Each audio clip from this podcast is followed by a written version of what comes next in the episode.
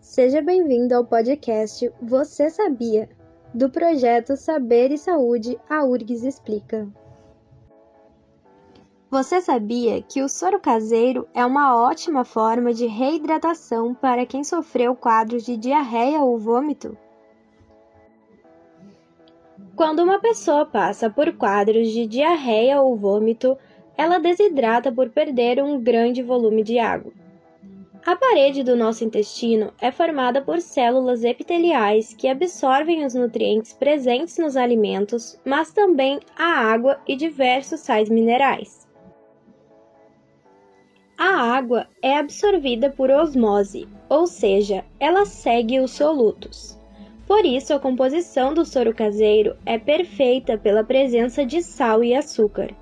Quando a glicose e o sódio, que são solutos, são absorvidos, eles puxam a água e ela vai do intestino para o sangue, reidratando a pessoa. Portanto, a reposição feita com água, sódio do sal e glicose do açúcar proporciona uma boa reidratação e evita que a pessoa desenvolva alterações mais graves. A dose de ingestão varia de acordo com a idade e o peso da pessoa que sofreu a desidratação. O soro caseiro deve ser tomado em pequenos goles várias vezes ao dia. Mas cuidado! Pessoas diabéticas ou hipertensas não podem ficar ingerindo açúcar e sal sem controle médico. Para finalizar, você sabe como fazer o soro caseiro?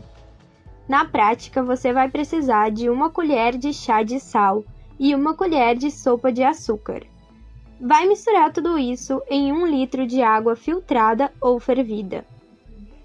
A reidratação é fundamental, mas não resolve a causa do problema. Se a diarreia e os vômitos persistirem por mais de 24 horas, procure um médico. Espero que essas informações tenham sido úteis para você se você gostou, compartilhe com seus amigos. Tchau, tchau. Até o próximo podcast do Saber e Saúde. A URGS Explica.